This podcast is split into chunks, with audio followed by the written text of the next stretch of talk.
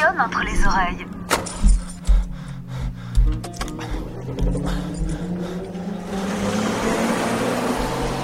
Aujourd'hui, c'est une étrange.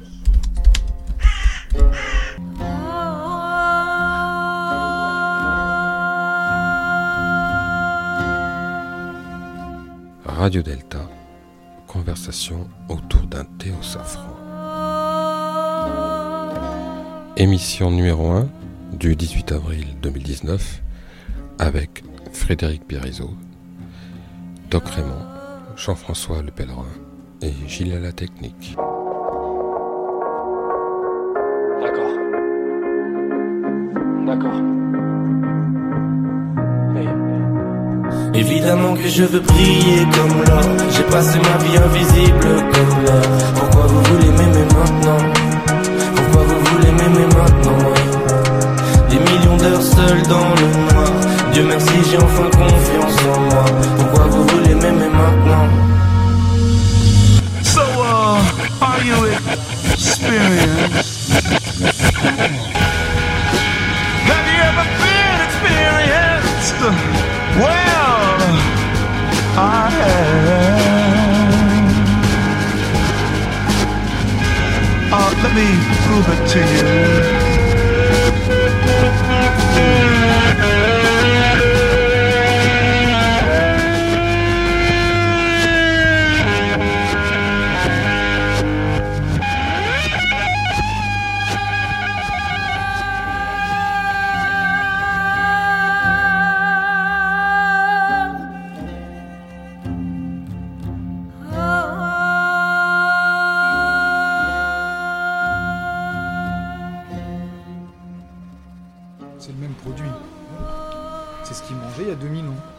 Nous ne sommes pas en Quand direct même, je suis le pain, euh, et tu vois. Euh, et donc là, c'est la toute première des premières de la série d'émissions qui s'appelle Causerie autour d'une tasse de thé au safran.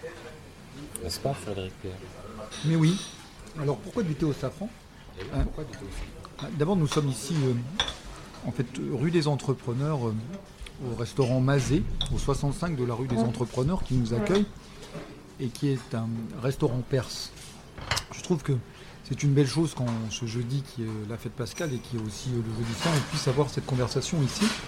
D'une part, parce qu'on voit Doc Raymond euh, déguster du pain levé sur place, donc euh, un taftoun, qui est le pain qui a 2000 ans, on pourrait donc euh, partager au moment. Il est frais, il est frais néanmoins, il est frais. Et il confirme que celui-là est frais, donc c'est pas celui d'il y a 2000 ans. Pas exactement. Et puis, euh, euh, je pense que euh, tu y seras sensible, j'ai la technique. Euh, la Perse, c'est également l'endroit où, dans l'évangile selon Thomas, il y a eu le lieu de la rencontre entre cette dualité qui s'efface dans la figure initiatique du Christ. Et l'Orient et l'Occident peuvent tout d'un coup et dire la même chose. Les logias de l'évangile de Thomas le montrent de façon euh, sublime et nous invite à, comme on peut le faire en maçonnerie, à concilier les contraires et à bien comprendre que là où nous croyons que deux choses sont différentes, elles ne sont qu'une. La figure initiatique nous invite également, à mes yeux, la figure plastique nous invite à chaque instant à pouvoir euh, se souvenir de cette plongée dans la dimension historique qui est la nôtre, la dimension géographique à travers l'espace et à bien saisir que l'unité, c'est comprendre, comme on le voit chez nous, on appelle volume sacré la Bible, que tout ce que nous croyons différent ne parle qu'une seule d'une même chose, la totalité. Donc je suis particulièrement heureux qu'on puisse faire ça ici et célébrer par là même cette forme d'union, un petit peu de, de qui nous sommes, dans un espace particulier qui est le fin fond du 15e arrondissement qui permet de se côtoyer euh, derrière Charles Michel, euh, la synagogue euh, libérale dans laquelle Alain Wachnine ainsi que Delphine Orviller officie, juste euh, derrière une communauté musulmane. Un peu plus loin sur notre gauche, nous avons Saint-Jean-Baptiste de Grenelle, qui est, comme vous le savez, euh, le lieu euh, d'un catholicisme ardent, et au milieu, cette rue, qui est celle euh, de la Perse. J'ai trouvé assez beau que nous puissions être au milieu de toute cette communauté et pouvoir euh, nous exprimer aujourd'hui sur ce que Doc Raymond maintenant va nous inviter à dire, puisque c'est l'inconnu le plus total. Doc Raymond. Aujourd'hui, on, on crée en, di- en direct, mais pas en direct. On crée l'émission. Voilà, en la faisant. Donc moi j'ai fini ma tasse de thé, parce que là qu'on en recommande, je pense, plusieurs. Ça fait très bien. Alors effectivement, euh, et pour Il commencer l'émission, euh, nous allons commencer par deux, deux mauvaises nouvelles, ou plutôt deux bonnes, ça dépend comment on les voit. Euh, D'abord, nous allons faire du sport à la radio. C'est du sport qui s'appelle le saut quantique. Alors le saut quantique, tout simplement parce qu'effectivement, en matière de connaissances, comme vous savez, tout ne progresse pas de manière linéaire et régulière comme le savoir. Mais parfois un détail, un élément va recentrer tout le domaine et, telle une révélation, va accomplir un véritable saut quantique. Deuxième mauvaise nouvelle, nous n'allons pas répondre aux questions. Car quel est l'intérêt d'une question s'il y avait une réponse? Non. Tel le grand initié de Pâques, nous répondrons aux questions par des questions J'ai peur qu'ils disent Pour par que des l'autre- afin, afin de s'assurer que celui qui accueille cette question puisse effectivement accueillir sa propre réponse. De Pâques et de Pessa, puisque. Exactement. Pessa. Exactement. Voilà les nouvelles sur ces conversations autour d'un Tessafran qui est vraiment une découverte et un pur délice. Merci Gilles à la technique de nous faire découvrir, ainsi que Fred, cette... Moi je, connais- connaissais pas. C'est le dévoilement, Hmm. tu connaissais déjà, mais tu ne te souvenais pas. Vous avez affaire à un saut quantique immédiat. Nous sommes des puces quantiques. Il est parti là. Et donc, Faut parler du désert quand même. Et donc, eh ben, nous allons pratiquer le- l'exercice euh, de, de la liberté, celui qui donne le goût de la liberté, de parler. N'est-ce pas, Frédéric Pierre? Ah, Au départ, lorsque tu, es venu euh, euh, me voir, je me souviens que les conversations que tu souhaitais que nous ayons portaient autour, bien évidemment, j'allais dire du, du johannisme, même si je pense avoir à peu près résumé ce que j'avais à dire dessus dans un article qui est paru il n'y a pas très longtemps, et euh, du réel. Au fond, on, on s'interrogeait euh, là-dessus, et je crois que tu voulais guider cette conversation autour de qu'est-ce que le réel. Mm.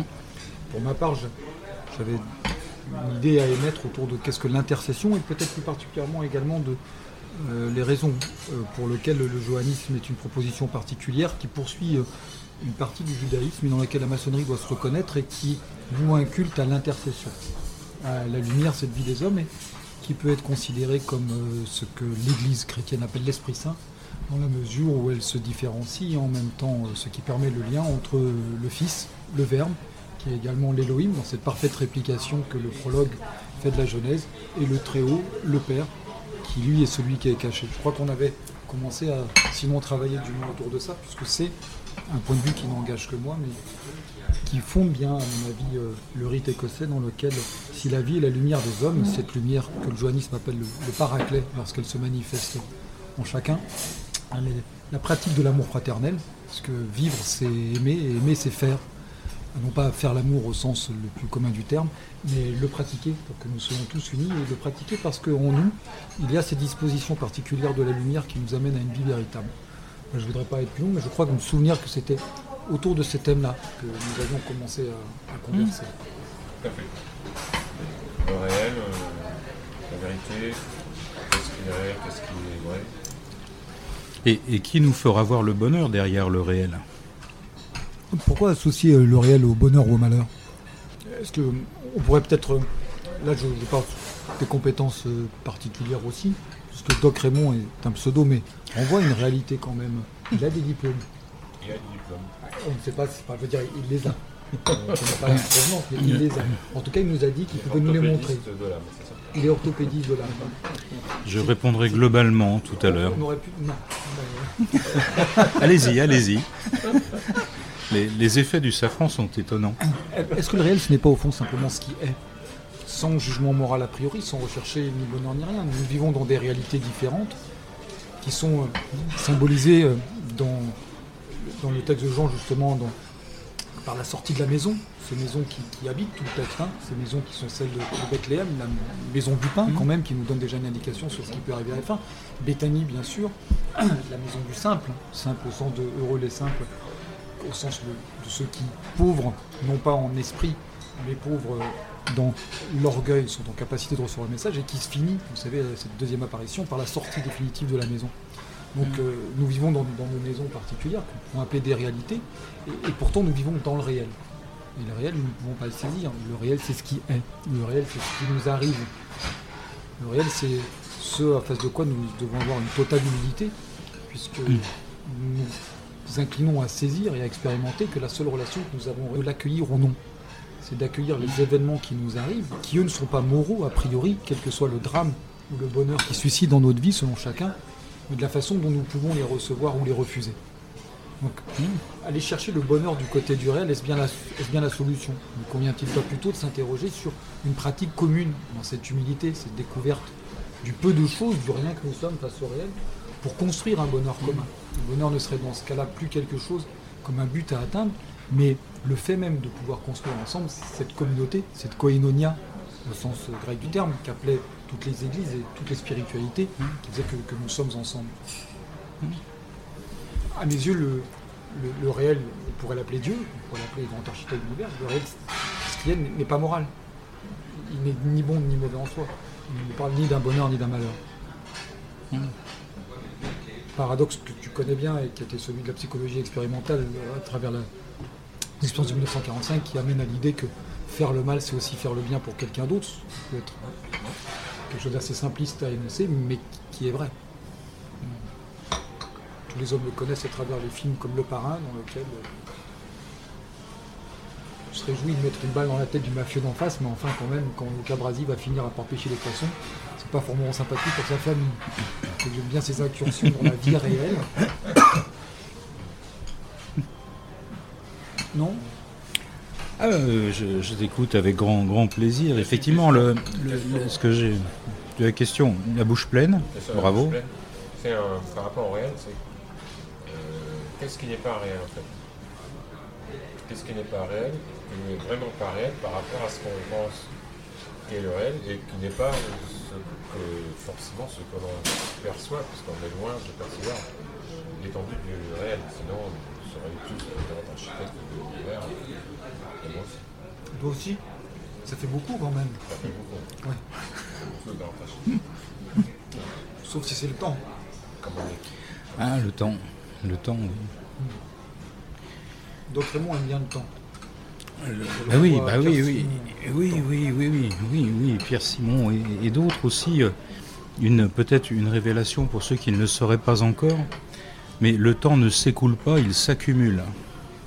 Oui, ne me regardez pas comme ça. ne à la radio, on peut pas voir les regards autour de moi, mais le, temps, le temps en fait s'accumule.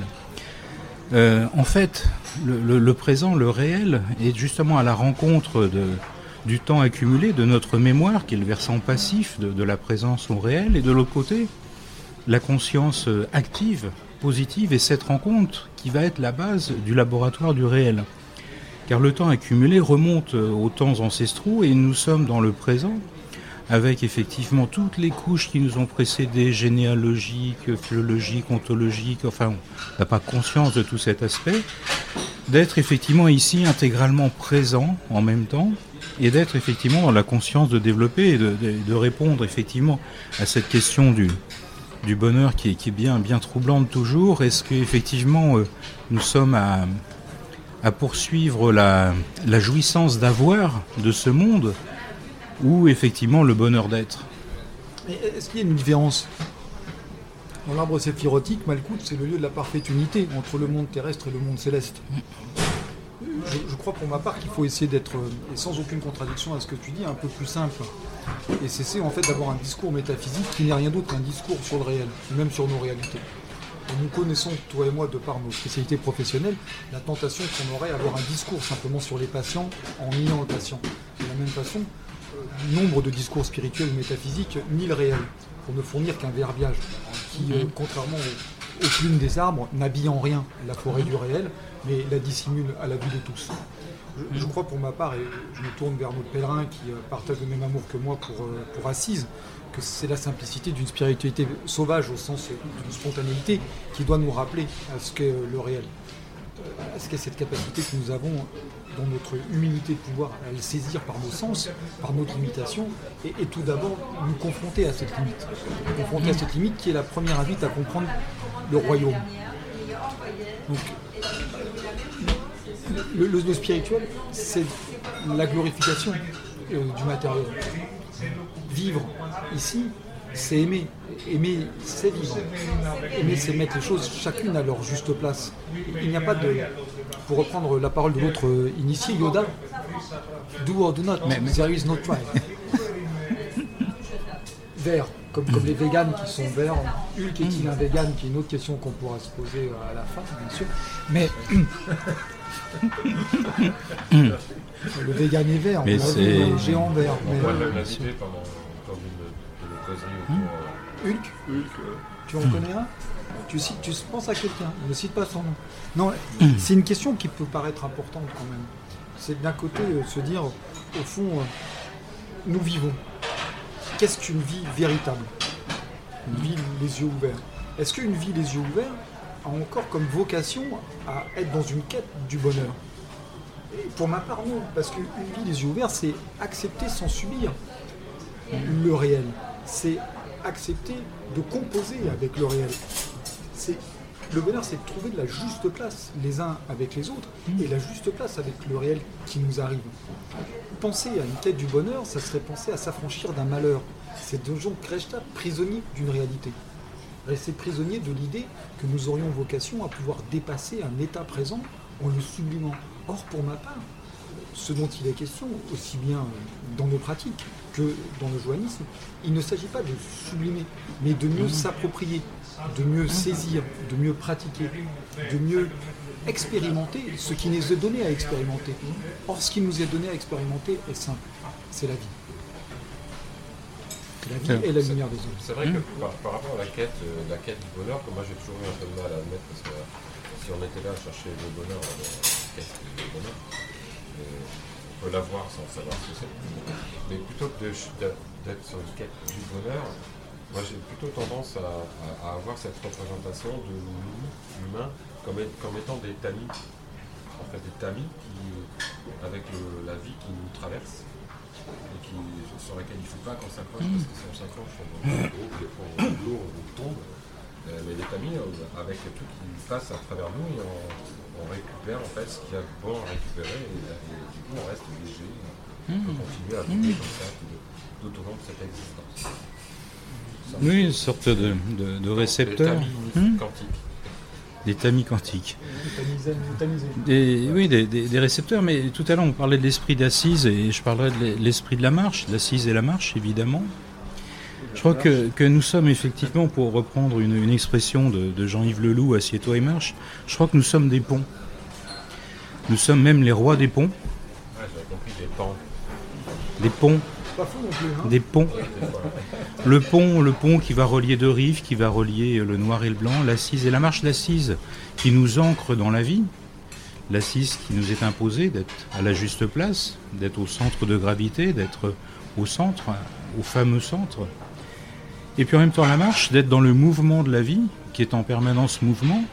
Et c'est l'association de cette assise et de cette marche qui peut être effectivement le lieu de ce, de ce tamis, ou en tout cas de cette capacité à, à pouvoir évoluer euh, par, euh, alors que ce soit dans la révélation, que ce soit dans l'intuition, par toutes sortes de mécanismes autres que le raisonnement euh, logique classique, et donc euh, cette voix du cœur qu'on ne peut qu'évoquer euh, aujourd'hui euh, en ces périodes, euh, Au sens cardiaque.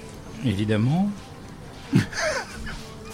mais aussi cardiaque. La con- conjugaison de l'ensemble des qualités humaines et non pas seulement du sentiment. Mais- Non, c'est juste parce que nous évoquions Assise, mais on ne peut pas évoquer Assise sans la recherche de la dame de pauvreté. Et effectivement, euh, n'est-ce point aussi ce bonheur? Bien sûr que nous ne la trouverons peut-être jamais, nous l'atteindrons sûrement jamais, nous la verrons, nous pouvons l'apercevoir. Mais la dame de pauvreté est quand même une, quête dans ce bonheur qui est une quête profonde. Une quête profonde qui permet euh, justement de, de, se découvrir, de se dénuder, puisque Assise s'est dénudé devant sur la place euh, face à la recherche pour la recherche de cette, euh, de cette dame. Et la dame de pauvreté, c'était important. On avait discuté avec Frédéric pour la pour cette dame de pauvreté qui est c'est important, c'est important et on ne peut pas le, qui nous amène aussi à cette qui nous amène aussi à, cette, à ce bonheur. Enfin, je ne sais pas ce que, toi tu en penses, mais c'est un, c'est un, euh, au lieu de recherche, c'est recherche spirituelle. Parce que quand on arrive sur Assise, effectivement, on se tourne à droite, on se tourne à gauche, on essaie d'avoir le regard euh, agrippé ou d'un regard. Euh, tout à l'heure, on parlait de, regard, oui, on, essaie de trouver quelque chose, des choses qui va nous interpeller, qui va nous amener. Mais c'est un bonheur réel. On joue un petit peu la boucle. On va boucler la boucle, mais le, bonheur est réel quand on arrive à Assise. Et le même bonheur que l'on retrouve quand on arrive à Moussia. À Moussia, c'est exactement, c'est exactement ce, bonheur qui est là, puisqu'on est à la bonne heure, on va dire. C'est, Alors, je, je, crois vraiment tout à l'heure, je ne voulais pas évoquer la, recherche du bonheur, mais bien ce bonheur. j'adore cette manière que tu as ce bonheur, ce bonheur qui est le bonheur d'être, justement. C'est le fait d'être qui est recherché, c'est pas le bonheur. Le bonheur est comme une sorte de marqueur sur le chemin qui, nous arrive sans, le chercher véritablement. Et, je crois que c'est là effectivement où on peut trouver euh, euh, euh, ce, moment d'homogénéité, d'unité, de, temps suspendu. C'est là où effectivement, quand j'évoquais le, temps qui s'accumule, on se trouve à un moment homogène, à un moment effectivement où, comme d'aucuns l'ont déjà évoqué, le temps se trouve suspendu. Il n'y a plus de temps. on n'a plus de temps. À partir de, de demain 4 heures, il n'y aura plus de temps pendant 3 jours. Oui, absolument. Nous n'oublions, euh, parce que nous vivons aujourd'hui dans un monde où les villes ont pris le pas sur euh, les campagnes et les cloches ne sonnent plus les heures, mais il faut quand même rappeler que pendant 3 jours, il n'y aura plus de temps. Symboliquement, aucune cloche ne sonnera les heures et je crois que c'est également une indication à bien nous rappeler que le temps n'est pas le privilège de l'homme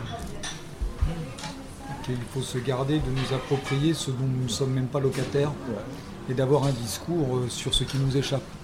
Il faut pour reprendre ce que tu, ce que tu disais, pas le reprendre, mais euh, le, re-questionner. Je me suis vraisemblablement mal exprimé tout à l'heure. La question, c'est celle de la rencontre fondamentale avec le réel. Tu parlais d'assises et de marche. Je crois que dans une véritable simplicité, il convient peut-être vraiment d'éluder ces mots. Parce que le fait d'accéder à la conscience de ce que nous faisons ne dit rien de ce que nous faisons. Le fait de pouvoir, à un moment, être en capacité de pouvoir dire je suis assis ou je marche ne dit rien de la nature de notre marche ou de la nature de notre état stationnaire.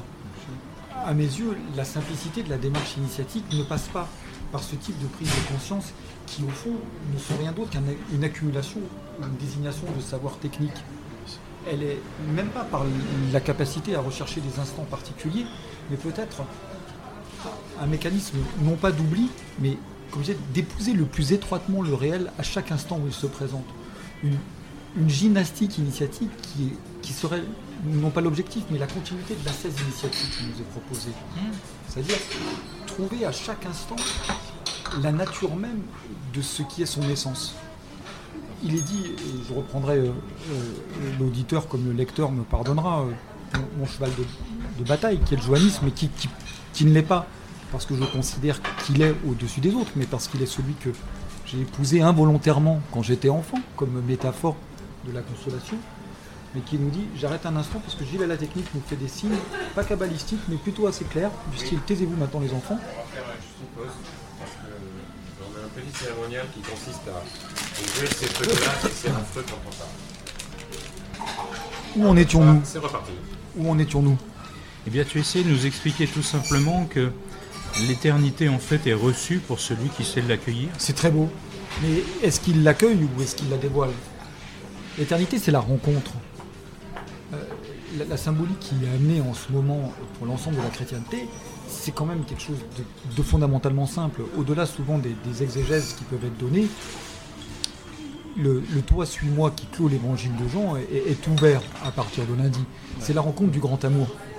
Euh, c'est la rencontre que je disais dans un langage un peu savant et qui contredit la simplicité que je voulais être la mienne et qui prouve bien que nous n'y arrivons pas, à laquelle Flood faisait allusion en disant Datrosa melavibus, de, de cette rose qui fait le miel des abeilles. Cette rose née sur une croix morte, a priori, Ouais. qui fournit la matière même de l'éternité. Cette rencontre, c'est celle de la capacité à voir dans le réel à chaque instant son sublime, qu'il soit tragique ou non, son sublime. Il est difficile à accepter le réel quand il est tragédie. Il est difficile à vivre quand il nous confronte à ces moments où tout d'un coup l'Orient éternel se rappelle à nous par le décès d'un enfant, d'un proche, euh, d'une maladie. Il est difficile et pourtant il ne nous apparaît pas avec plus de clarté ou moins de clarté. Il nous apparaît comme il est, nu, euh, sans aucune capacité à vouloir ni du bien ni du mal. Et il me semble que la possibilité de fonder au départ une communauté, une communauté fraternelle, c'est que tout à chacun accepte ce réel-là et que tout à chacun ensuite euh, infléchisse le réel. Que tout à chacun intercède euh, par l'union ensemble pour nous préparer au mieux à nager dans ce réel, à naviguer dans ce réel. Seuls nous ne sommes rien. J'ai souvent euh, l'envie de le répéter, c'est que nous ne connaissons pas le nom de nos arrière-grands-parents ou arrière-arrière-grands-parents. Et il serait vain de croire que nos arrière-arrière-petits-enfants se souviendront de nous. Nous ne sommes rien. Nous sommes si peu de choses. Et pourtant, lorsque le monde s'offre à nous, comme étant quelquefois un océan de solitude et de dévastation, parce que nous, vivons des événements qui peuvent nous sembler être les événements qui nous effondrent, nous nous rendons bien compte que seule la communauté et l'amour fraternel, j'en reviens là, Doc Raymond, à ce qu'on disait en ouverture, à ce paraclet sur lequel insiste l'évangile de Jean, à cette capacité que nous avons en nous euh, de pouvoir nous souvenir de l'amour qui nous unit, eh bien c'est le fait d'être ensemble qui va nous permettre d'infléchir le réel, de soutenir l'autre, de pouvoir euh, avoir ses bras tendus qui ne sont pas des mots, d'avoir euh, le silence qui tout d'un coup devient une main, un geste, devient une offrande, qui permet à tout à chacun, à toute la communauté de tenir, non pas dans un rapport conflictuel, non pas dans un rapport dialectique avec le réel, mais dans un rapport d'époux à épouse. Je trouve que c'est ça l'extrême simplicité. Le, le cantique des cantiques nous invite à comprendre ce qu'est la noce. L'alchimie nous rappelle à la noce mystique. Et euh, l'Église chrétienne elle-même se dit être euh, l'épouse euh, de Christ. Et de la même façon, je crois que c'est un rapport de conjugalité que nous devons avoir au réel. C'est-à-dire l'accepter tel qu'il est pour qu'il nous accepte tel que nous sommes. Seulement, nous ne sommes pas seuls à l'épouser.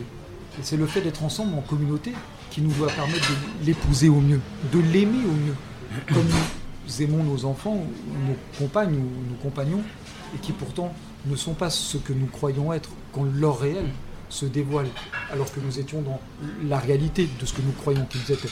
Grosso modo, le premier jour où on se lève, on se rend compte que l'autre a pris la salle de bain avant nous, et euh, franchement a souillé la serviette, ce genre de choses. Voilà, le réel terrifiant s'impose parce que c'est pas la même marque de café quand même, et que non, je n'irai pas en vacances chez ta belle-mère, ce- pas encore une fois. Je crois que c'est ça qui, qui, pour moi euh, me marque. La raison pour laquelle on est ici, c'est rechercher cette, cette simplicité de, de l'époux, cette simplicité de l'épouse. Et je vais dire quelque chose d'assez provocateur dans la maison où nous sommes, mais je crois très fermement, par exemple, que tant que les hommes, les êtres de sexe masculin, n'auront pas saisi que ce qu'il leur est demandé d'un point de vue spirituel, c'est être dans une disposition d'esprit vis-à-vis de la lumière, comme la femme est, dans une disposition particulière pour l'ensemencement, l'homme n'aura pas, fait la n'aura pas fait la preuve de sa capacité à pouvoir avancer de façon initiatique. Nous devons être, nous devons accepter de pouvoir être épousés par le réel, qui lui est celui qui nous ensemence. C'est bien, c'est bien elle, la veuve. Qui a dit C'est bien la veuve. J'ai pas compris, il a dit c'est bien la veuve. Bah, en train de regarder son Moi, quand je parle, on il comprend pas, c'est normal, chose. mais lui, il ne parle pas et on Il comprend dit- pas quand même. dit, bah, Je- reprendrai la parabole de la salle de bain. Merci. On en est là. Au, travers d'une d'une phrase, euh, je, je crois à peu près te, te citer, Frédéric, que je t'ai ou entendu dire ou, ou écrite, il, faut, il nous faut être heureux de vivre même si on n'est pas heureux de ce qu'on vit. N'est-ce pas? À peu près, je crois, te- à Oui. peu près. Il hein? faut toujours être heureux de vivre, Toujours. même si nous ne sommes pas heureux de ce que nous vivons. Je crois que c'est, c'est une- le, le judaïsme nous offre pour la première fois une spiritualité, une religion de la vie. L'ineffable comme source de vie, qu'il faudrait peut-être imaginer comme des centaines et des centaines et des centaines de milliards de centrales nucléaires infinies et qui, euh, par le biais d'un ensemble de transformateurs, nous permettent d'arriver sur cette Terre. Et puis euh, le joannisme continue et file cette métaphore, justement, en nous permettant de, de bien comprendre que c'est la vie même ici euh, qui nous est donnée. La question n'est pas celle d'un au-delà, la question n'est pas celle d'une préparation, même si pour ma part j'incline à croire que toute notre vie nous nous préparons. Mais la question est de vivre.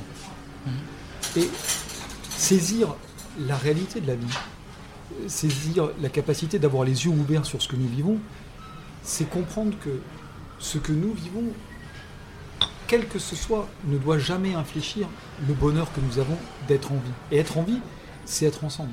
Comme je dis, être en vie, c'est aimer. Aimer, c'est mettre chaque chose à sa juste place. Euh, C'est la question difficile quand on dit aimer son ennemi. Aimer son ennemi, ça ne veut pas dire l'accueillir dans sa maison. Il est dit euh, en Inde, je ne crois pas que ce soit extrait de la Bhagavad Gita, mais dans un des commentaires, quand un homme vient à un autre avec un mot d'amour et que le second vient qu'un couteau, il n'y a pas d'amour, il n'y a que la mort. Comment aimer celui qui porte un couteau? Mais en le tenant à distance, à la juste distance de nous. Ne pas l'accueillir chez soi, mais ni trop loin non plus pour qu'il ne soit pas esselé de la communauté des hommes. Et je crois que c'est ça l'apprentissage de ce vivre dont je parle. C'est être en capacité d'avoir la juste position par rapport à ce qui nous arrive et saisir également que ce qui nous arrive ne doit pas obérer, ne doit pas entraver, pour le coup, no- notre joie immense, toujours renouvelée de vivre. De- depuis le soir de notre initiation, euh, nous le savons, euh, la, la vie c'est Bose, beau de A jusqu'à Z.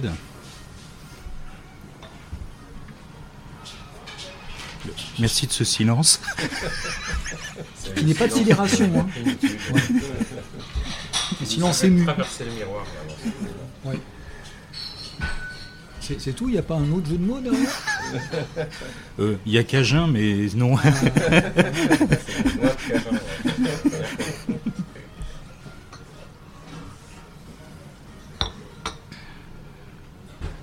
C'est- vrai que ce que tu dis, Frédéric Pierre, ça. a- Aimer la vie euh, et puis la vivre euh, tout simplement, en fait. Bon, moi j'ai un couteau sur moi, mais c'est juste parce que je suis un tire-bouchon, que ça peut être utile. Mais, euh, Nous avons un ami obsessionnel qui en a un autre sur lui. Nous ne citerons pas son nom. ça, ça, ça commence à être euh, en fait effectif quand on, quand on commence à comprendre euh, certaines choses, quand on se dépouille un peu de- des oripeaux qui font croire qu'on est le plus beau et qu'il faut, qu'on- il faut, marcher sur quelqu'un d'autre pour aller euh, devant lui plus vite, dans une quête euh, bizarre de ne sais pourquoi? Et on arrive finalement à quelque chose qu'on appelle euh, l'humilité. Est-ce que l'humilité, elle, dé- elle- elle dépend vraiment euh, de nous? C'est une question qu'on peut se poser. Moi, je, vous connaissez tous la situation un peu particulière à laquelle je suis confronté en ce moment. Tout à fait. Et qui fait, accidenté. Euh, et qui fait découvrir, ce qui, a fait- qui avait permis d'ailleurs, on va le dire à Doc Raymond dans, dans la série euh, Délicatesse, euh, sans faire exprès, de dire on vient recueillir la parole avant qu'elle s'en aille. Ça m'a fait très plaisir. Ça, c'était avant l'envoi. le sablier. C'était juste, c'était avant le sablier. C'était avant le sablier.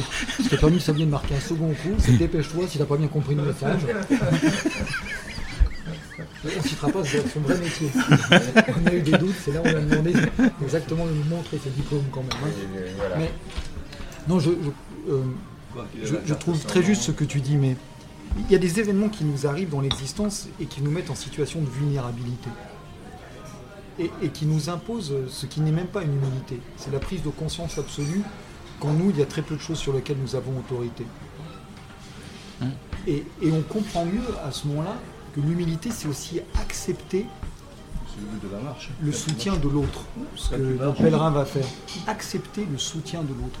Accepter que tout d'un coup, la communauté autour de vous vous prenne et vous assiste. C'est peut-être le plus compliqué dans la notion d'humilité, c'est celle qui nous fait sortir de nous-mêmes pour comprendre que nous sommes un membre euh, vivant et à part entière d'une communauté dans laquelle, au fond, nous avons peu de choses à dire. La seconde, c'est la compréhension fine du peu de choses sur lesquelles nous avons autorité.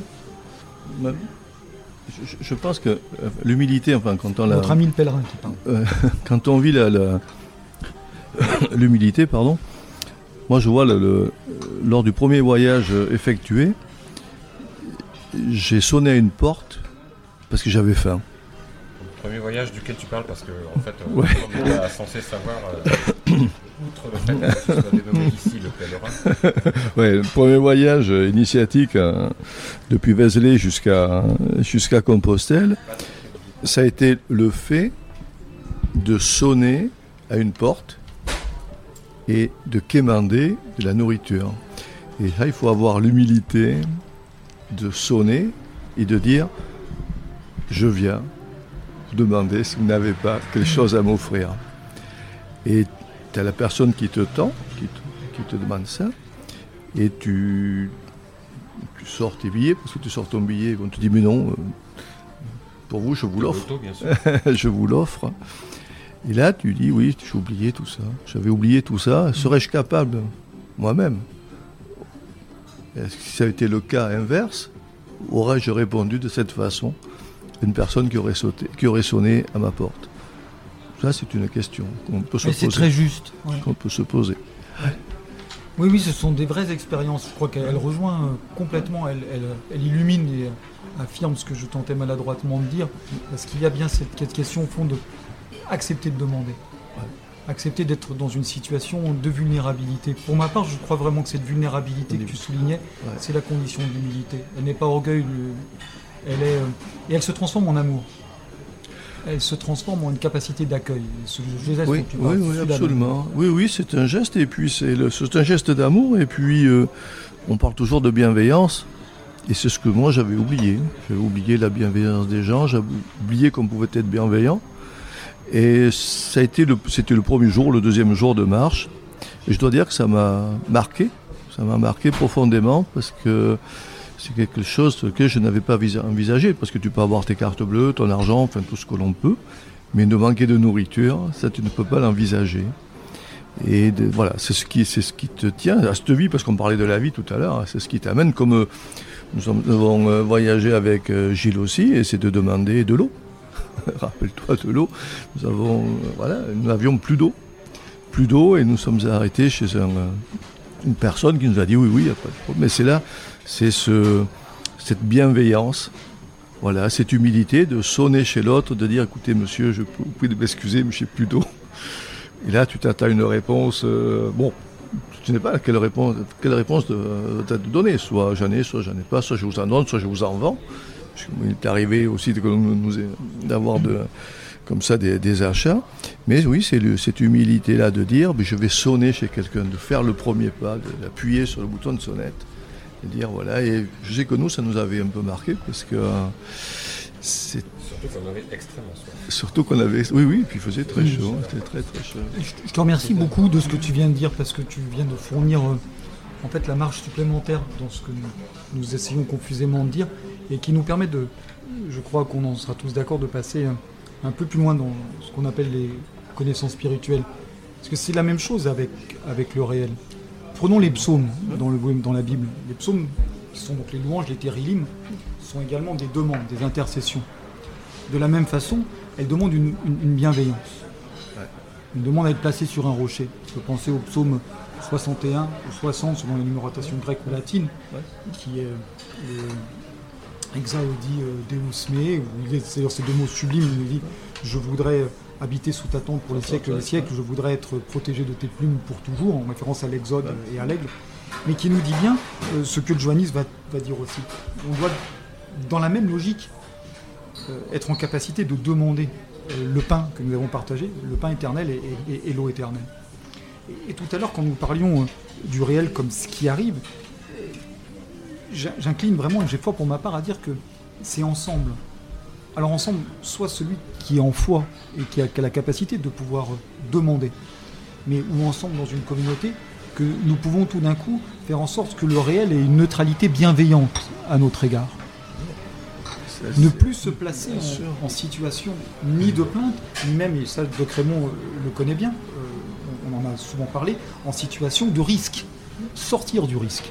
C'est-à-dire, euh, comme le rappelle euh, un, voyage que nous avons tous fait dans notre administration, accepter les bras qui vont nous soutenir et nous soutenir au sens de nous empêcher également de chuter, c'est-à-dire de nous mettre dans la tentation, de nous mettre dans un réel qui serait un réel destructeur et diabolique.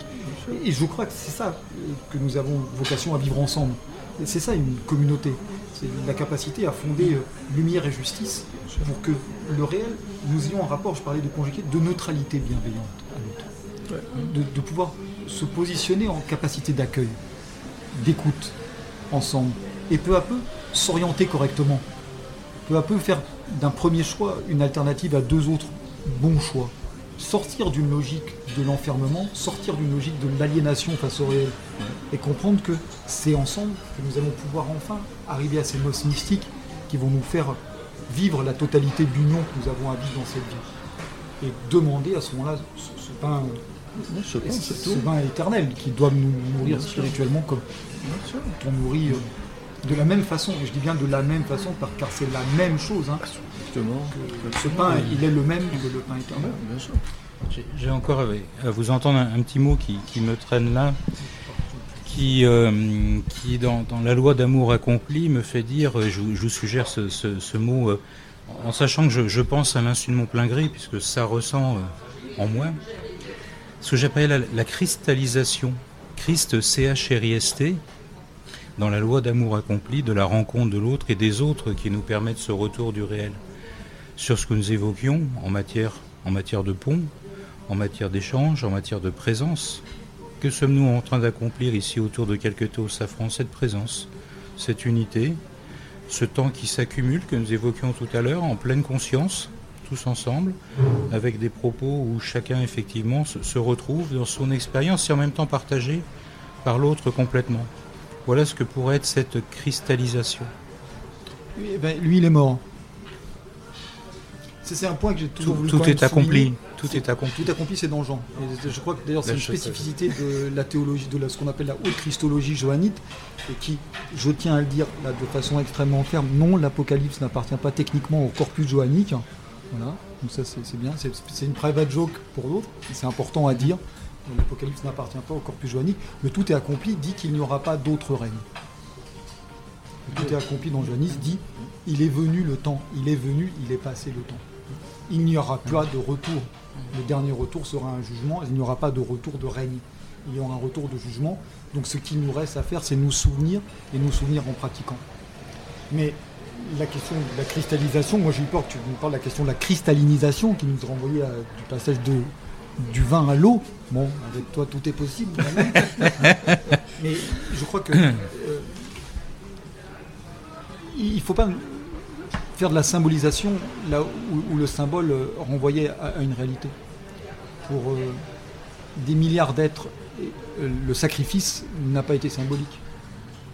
La mort de l'homme euh, n'est pas une mort symbolique. Lorsque notre dernière heure approche, elle est tout sauf symbolique pour celui qui voit tout d'un coup euh, le passage du concept au septième saut de Bergman. Donc je crois que dans cette question de cristallisation, il y a cette question importante qui est tout de même du, sacrifice ultime qui a été le véritable sacrifice. C'est-à-dire celui qui, qui réellement est monté, euh, donner sa vie. Et non pas donner ses mots, donner sa vie. Et je crois que là, il y a aussi une forme d'humilité dans laquelle, à un moment, nous, devons arrêter, comme disait celui que j'aime bien Wittgenstein, là où on ne peut plus parler, il faut se taire. Il y a des actes devant lesquels il faut se, il faut se taire. C'est cette question euh, qui est tellement ressassée par les exégèses et, par le, les visions symboliques qu'on en a, oublie cette réalité. C'est-à-dire qu'à un moment, qu'il ait été pour certains Dieu, qu'il ait été pour d'autres simplement homme, en tout cas, il, est mort et a, a donné sa mort. Il a offert. Ce geste, en sommes-nous capables En conscience. Et dans des circonstances qui ne sont pas celles qui nous conduisent à le faire parce que nous y sommes contraints. C'est toute la question intéressante. Alors là, on sort, je suis désolé pour le lecteur, mais on sort de quelque chose qui est très particulier. C'est nous ne sommes pas face à un assassin. L'auditeur. Nous ne sommes pas face. C'est la même chose, non On a dit que tout était pareil. C'est un lecteur, c'est quelqu'un qui lit avec ses oreilles. Ah oui. Ah oui, c'est joli ce que tu dis. C'est il n'y a pas de situation de contrainte. Il n'y a pas de situation de torture dans ce sacrifice-là. Il n'y a pas d'intérêt au sacrifice. Il n'y a pas de rachat d'une communauté par le sacrifice. Il n'y a pas euh, de, situation euh, de mise en position euh, de leadership par le sacrifice. Nous avons un sacrifice qui est totalement consenti et il n'y a pas d'assassinat. Tu, vois ce que je veux dire? C'est une question très particulière, le sacrifice dans lequel dont nous parlons. Et à tel point qu'il vous dit d'ailleurs, Père, cette coupe, je voudrais que tu ne me la présentes pas, mais je la boirai jus- jusqu'à la nuit. Donc il y a une démarche de totale liberté qui peut être comprise de différentes façons lorsqu'il est dit cette vie, tu ne me la prends pas, je l'offre. Mais qui n'est pas un artifice de langage pour celui qui a la foi ou pour celui qui est versé dans, l'art symbolique, mais qui nous renvoie quand même au fait du don absolu, du don de conscience. Du don, pour reprendre un, mot qui aujourd'hui serait prononcé à foison et un peu trop, en pleine conscience. C'est-à-dire qu'en est-il de celui qui fait un sacrifice a priori inutile en pleine conscience? Extrême sacrifice, qui rappellera l'amour extrême ensuite, mais qui n'a rien à voir avec une figure sacrificielle malade, torturée, euh, victime de son idéologie ou quoi que ce soit. On rappelle bien que cette figure a la capacité depuis le début de partir. Alors, il y, a, le sacrifice ultime, celui euh, sa vie, euh, effectivement. Il y, a, il y a aussi pour moi euh, le sacrifice que l'on fait tous les jours. Je- ici, par exemple, là, Ik et Nunk, autour de ce thé euh, de safran, nous sacrifions à la vie. Nous offrons, euh, nous offrons à la vie notre, un des biens qu'on a de plus précieux, c'est notre temps. Oui, Le- Merci d'avoir dit ça. C'est exactement. Pierre Simon disait, je me souviens, que le temps est l'autre nom du grand architecte de l'univers. C'est un proverbe qu'on trouve également en Afrique subsaharienne. hein, le Bénin, euh, le temps est l'autre nom de Dieu. Moi, je, là, là, c'est très. Je te remercie d'avoir dit ça parce que c'est quelque chose qu'on peut éprouver. euh, que no- no- notre temps, c'est notre vie. Il faut en avoir une totale conscience. Et donner notre temps, c'est donner quelque chose qui ne reviendra jamais. Et il faudrait avoir euh, pleine conscience de ce qu'est donner notre temps. Je ne cacherai rien à personne en disant, euh, c'est connu de tous, que un des premiers outils qui est donné à la maçonnerie, c'est la règle à 24 divisions. Et on a du mal à saisir à quel point il est, crucial de se pencher sur euh, cette division du temps. Offrir son temps à l'autre, c'est d'abord choisir de l'offrir et non pas voir les autres vous prendre votre temps. Parce que laisser tout à chacun prendre son temps, c'est refuser la valeur de notre vie, c'est ne pas avoir de vie. Et puis, c'est accepter que cette vie qui est notre lumière, comme tu l'as dit, nous l'offrons, nous la partageons. Prendre le temps pour l'autre, mais un temps réel. Ce qu'a très bien dit Doc Raymond tout à l'heure, un temps de la présence. Je suis désolé, pas un temps du SMS. C'est finalement du tellement simple. Si tu es là, tu es présent. Si tu n'es pas là, tu n'es pas présent. Oui.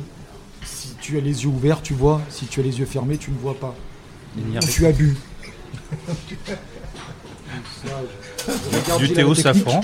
non, lui, c'est au safran. Mais c'est- cette question-là, elle, répond à la question de la foi et de l'espérance. hein. Comment voir C'est la parabole de Lazare? Comment sortir de la maison? Comment avoir les yeux ouverts, que ce soit Siloué ou d'autres? Comment entendre euh, l'appel? Comment, je dis souvent, euh, écouter la lumière et regarder euh, la parole? Comment et, et non pas pourquoi? La première question, c'est celle du comment quand même. J'ai beau entendre depuis très longtemps, c'est très personnel qu'il faut sortir du pourquoi pour aller au comment. La première question, c'est le comment. Euh, enfant, nous avons appris comment d'abord. En hébreu, il est dit euh, fais et tu comprendras. Il est dit aussi ailleurs quelque part, il est quelquefois plus facile de faire son devoir que de le connaître. Fais. Comment? Comment on fabrique? Comment on tient la main pour traverser la rue? Euh, Comment on mange à table? Comment? Et puis ensuite, pourquoi? C'est d'ailleurs, extrêmement libérateur. Moi, je sais que la première fois que j'ai entendu cette formule, euh, il n'est pas nécessaire de connaître son devoir pour le faire, ou un truc comme ça, je, trouve ça extrêmement libérateur. Parce que c'est vrai qu'on essaie toujours de savoir pourquoi, euh, à force de demander pourquoi, on fait, on fait plus. Alors qu'on on fait, on, on- on fait et on se fait en faisant. Et quand on partage entre, entre plusieurs, ben, on on- on n'a pas besoin de savoir pourquoi on le fait, ça devient naturel. en fait. C'est- C'est l'une. Hmm Et on n'est plus Le- dans cette fausse quête, dans cette éventuellement fausse quête dont on parlait au début de, de cette heure. hein, c'est euh, la quête vers quoi? Alors, si, si- si je peux le, le reprendre, c'est- c'est la question du pourquoi, en étant très simple, en un mot ou en deux mots. Le, le pourquoi causaliste, en un mot, pourquoi Et puis le pour tiret quoi finaliste. Et c'est dans ce trait d'union, pourquoi, en deux mots, que se situe exactement le cœur de ce questionnement. C'est le dilemme du PSG en ce moment, non c'est ça c'est- Oui. Le PSG qui, comme la rose, est sans pourquoi. Une pique. Une épine dans la chaussure de de Lechter. Silésius. Hmm. Mais c'est cette question euh, que tu abordais euh, euh, concrètement là, du, du comment et du pourquoi. Elle, nous rappelle également à, toute la thématique, euh, encore une fois joannique, que je trouve dans la Samaritaine être peut-être une des paraboles les plus explicites.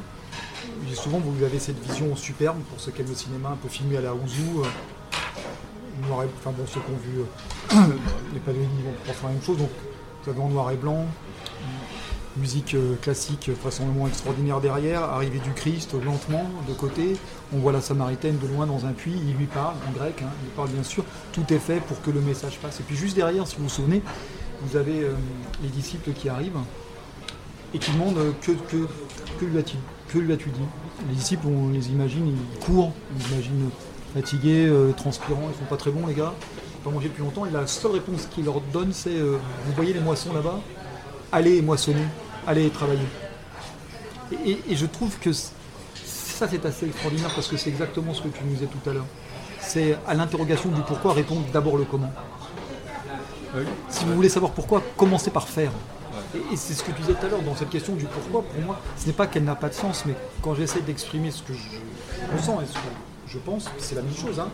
C'est de dire vivre c'est aimer, aimer c'est vivre. Pourquoi et pourquoi ça n'a pas plus de Et sens que ça? Mais c'est- un substitut. Comment c'est pourquoi? Comment c'est pourquoi? C'est- bien la clé pour transformer l'épreuve en expérience. Oui. Enrichissante de préférence. Bon, Jimi Hendrix donc. Are you experience Voilà. Jimi Hendrix, dernier apôtre du joannisme, une question plus lui poser, sauf que j'ai la technique peut-être. Qu'il peut avoir son numéro de portable directement.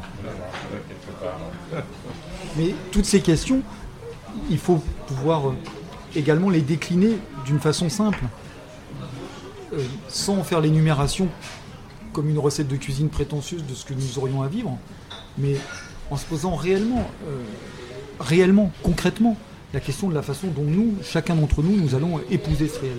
Donc comment chacun... Aujourd'hui, par exemple, en ce moment, on est sous le signe du Gémeaux. Moi, j'aime bien le zodiaque parce que ça raconte une histoire. Ça commence avec le bélier, vous voyez tous comment ça finit.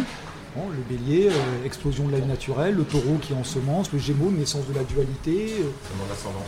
comment C'est mon ascendant. Oui, mais toi, tu as fait preuve de maturité. Tu as uni ce qui était contraire. Ça, c'est- oui, mais ça, c'est ta transascendance. Bah, il a fini par diluer le whisky dans l'eau, donc on n'est plus dans l'opposition de ce qui était séparé quand même. Il faut reconnaître cette forme de maturité euh, Gilles à la technique. Il faut le dire quand il y a quelque chose d'initiatique qui se passe entre nous. quoi. Mais cette question de, de- du Gémeaux dont on parlait tout à l'heure, c'est exactement euh, ce là. C'est comment est-ce qu'on va pouvoir arrêter de, de vivre systématiquement comme si nous étions des enfants, c'est-à-dire passant d'un état de conscience à un autre état de conscience? Par exemple, ne pas croire que ce que nous faisons en ce moment reproduit la totalité de nos actes. Souvent, nous sommes à la fois, euh, j'allais dire, euh, disciples et démons dans la même journée, euh, enfants capricieux et adultes mûrs. Et je crois, euh, que la véritable question qui se pose, c'est comment arriver à un état uni en permanence? C'est à ça que je souligne la nécessité de l'entre-là, c'est-à-dire la nécessité dans le de croire en une communauté qui nous rappelle à chaque instant les limites de nos royaumes propres, qui, malgré nous, nous pousse, sans que nous ayons conscience de le faire, à continuer à proposer un règne de justice pour que tout et chacun puisse participer à cette communauté, et nous oblige, au sens de la discipline, de l'obéissance, à faire de notre état de conscience une, une sincérité à nous-mêmes, une présence à nous-mêmes. Que, que notre parole soit ce que nous sommes, que notre quête ne soit pas de dire je suis, mais que nous le soyons. Même si pour moi cette présence elle nécessite un, un tiers. hein. Là, J'essaie de, de meubler maladroitement le. J'apprenais que- quelques notes oui, j'avais prises à l'occasion d'une conférence que Louis Trébuchet est venu faire euh, récemment. Et euh, je, je- mes pensées allaient sur la, la question de la notion d'ineffabilité. Euh, justement, effectivement, d'une transcendance pas définissable, mais de laquelle il faut bien sûr s'approcher. Et donc, en fait, l'idée étant que chacun puisse se faire sa propre vision est incluse dans cette notion d'ineffabilité et que cette permanence donc de l'immanence, c'est ce qu'il nous disait, était justement le vide dans le cercle et c'est ce qui nous faisait le véritable centre du vrai bonheur. Je vous le livre tel que. C'est Louis, c'est très beau. C'est du Louis Trébuchet. Il n'y a pas de commentaire à, Mm. à apporter sur Mm. la parole d'un homme et la parole de Louis qui essaye de, de nous dire à sa façon la relation intime qu'il a conçue avec euh, ce qu'il appelle transcendance et immanence. Mm. Je crois que nous avons tous en nous des mécanismes particuliers euh, d'interrogation et de réponse. J'en connais même personnellement qui croient aux anges gardiens. Et euh, je crois que c'est une question J'en ai vu passer. oui, c'est une question importante, ça, l'humilité de la façon dont nous concevons notre relation. Sans vouloir être provocateur,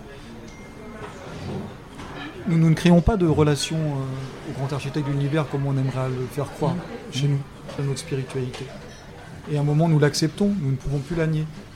Non pas que nous, nous disions que signifiant et signifié soient unis, qu'il y a un signe derrière ce à quoi nous adhérons, mais nous ne pouvons pas dire que ce n'est pas en nous parce que ça nous a construit. Et, et c'est ça aussi qui nous rejoint dans cette démarche de dévoilement. C'est cette vérité aussi, de retourner à la vérité de notre être, la vérité de, avant de prétendre construire avec les autres, de voir comment nous, nous-mêmes, nous sommes construits, et puis d'accepter pleinement cette construction, d'accepter pleinement qu'en nous, eh bien, il n'y a pas d'illusion. Et je crois que ça, c'est c'est quelque chose que toi et moi, nous partageons dans ce monde important à dire. Dire qu'il n'y a pas d'illusion, c'est exactement accepter qui nous sommes Hum. dans mon expérience personnelle, qui est la seule que je peux relater, j'ai eu très jeune, dans un pays très lointain, la nécessité de me tourner vers le ciel pour chercher une consolation. J'étais enfant et j'ai trouvé cette consolation dans un pays peuplé de bonzes, curieusement, à travers les écrits de gens. Ces écrits m'ont constitué, comme disait Lichtenberg au XVIIe siècle, aussi bien que tous les plats que j'ai ingérés. Le fait de savoir si oui ou non ils révèlent d'une vérité, si oui ou non ils disent quelque chose d'un Dieu, au fond, n'a pas d'importance en soi. Je ne peux pas nier le fait que cette foi-là fait partie de moi. Elle n'est pas une illusion. Il n'y a aucune illusion dans ce qui nous a construit, quelle que soit la nature de notre croyance. Nous devons simplement, je crois, accepter à un moment que ce que nous appelons croyance quand nous sommes des adultes tentant d'avoir des crises de rationalisme, ça a été pour nous le merveilleux d'une certitude lorsque nous étions enfants. Et c'est ce, ce regard, avec une neutralité bienveillante sur ce que nous étions et ce que nous sommes aujourd'hui, qui va nous permettre aussi de regarder l'autre avec une neutralité bienveillante, avec un visage, d'accepter la totalité de ce que nous sommes. Et à ce moment-là, ensuite de construire. Et de sortir des unions parce qu'il n'y en a pas. Parce que plus personne n'a à se prononcer sur la nature même de la relation que nous avons au réel. Puisque nous l'avons déjà décidé il y a bien longtemps sans en être conscient. Mm. Et vivre, c'est aussi ça. C'est mettre à sa juste place. Quand je disais aimer, aimer en nous tout ce qui est nous et les mettre à notre juste place. Éloigner les monstres, comme disait Freud, les démons hein, qui, qui sont en nous. Et puis nous rapprocher aussi de ces moments émerveillés qui, enfants, nous ont constitués et qu'aujourd'hui nous tentons d'éloigner. Comme si tout d'un coup notre raison, à l'âge de 12 ans, avait déployé ses ailes et avait ôté tous ces instants d'émotion qui nous ont constitués, d'émotions euh, quelquefois terribles et qui pourtant euh, créent des hommes où nous savons, toi et moi, que ce que nous appelons nos faiblesses deviennent nos forces sans passer par des mécanismes de résilience. Et que la véritable question est, suis-je en capacité de faire de mon parcours, de l'offrir comme une solution aux autres lorsque je m'accepte Ou vais-je ne pas accepter ce qui m'a construit et répéter la violence que je crois qui m'a été faite aux autres? Et c'est ça pour moi vivre. Aimer, c'est aussi ça. Accepter d'abord le réel qu'il propose et puis le transformer, le transmuter, le passer au tamis des autres pour l'offrir en solution.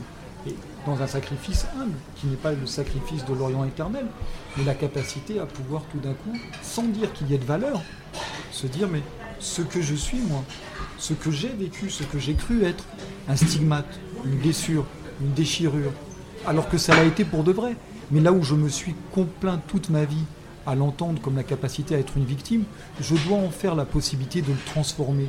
Je dois en faire une richesse pour pouvoir par amour l'offrir aux autres et sortir d'un rapport aliénant, pour prendre tes termes au réel, sortir de ça et pouvoir dire j'ai surmonté ce que je vivais et j'ai enfin accepté de vivre. Et de remonter à la source, Non, je, je refais le coup des. Non, puisque, puisque vous avez demandé les saumons initiatiques. Alors voilà, nous sommes tous des saumons initiatiques. C'est la première. Alors, comme c'est la première fois que nous l'entendons, nous aimerions que tu approfondisses cette- la parabole euh, du saumon. C'était euh, à une heure pile de l'émission quand même. Le saumon initiatique est, est réapparu. Et Vraiment, il nous manquait celui-là. Alors, comme on n'a pas tous bien compris, pourquoi un saumon? Ainsi s'achève la première partie de cette première conversation autour d'un théo safran. Tout savoir sur euh, pourquoi ce fameux saumon initiatique, ce sera dans la deuxième partie de l'émission. Le seul rêve qui compte, mais pourquoi moi? Pourquoi je serais différent des autres? Mon seul don, c'est vouloir être différent des autres. Et pour ça, j'ai la rage de vaincre, la rage d'être le meilleur sur la page de fin. Si jamais ça marche, je pars plus comme une tache de vin. Oh, j'ai l'impression de m'entendre dans mes premiers morceaux, toujours à crier comme un connard morceau. Sauf que maintenant j'ai plus 19 et je crois bien que les gens bizarres du showbiz disent que mes disques se vendent. Yes, concert complet dans toutes les villes de France. On était déjà passé par là en vague. Sur scène, je donne tout, j'en ai 2000 devant. Mais je suis toujours mal à l'aise quand je parle à un fan. Évidemment que je veux briller comme l'or. J'ai passé ma vie invisible comme l'or. Pourquoi vous voulez m'aimer maintenant? Pourquoi vous voulez m'aimer maintenant. Des millions d'heures seul dans le noir. Dieu merci, j'ai enfin confiance en Pourquoi vous voulez m'aimer maintenant? Sert plus à rien de m'aimer.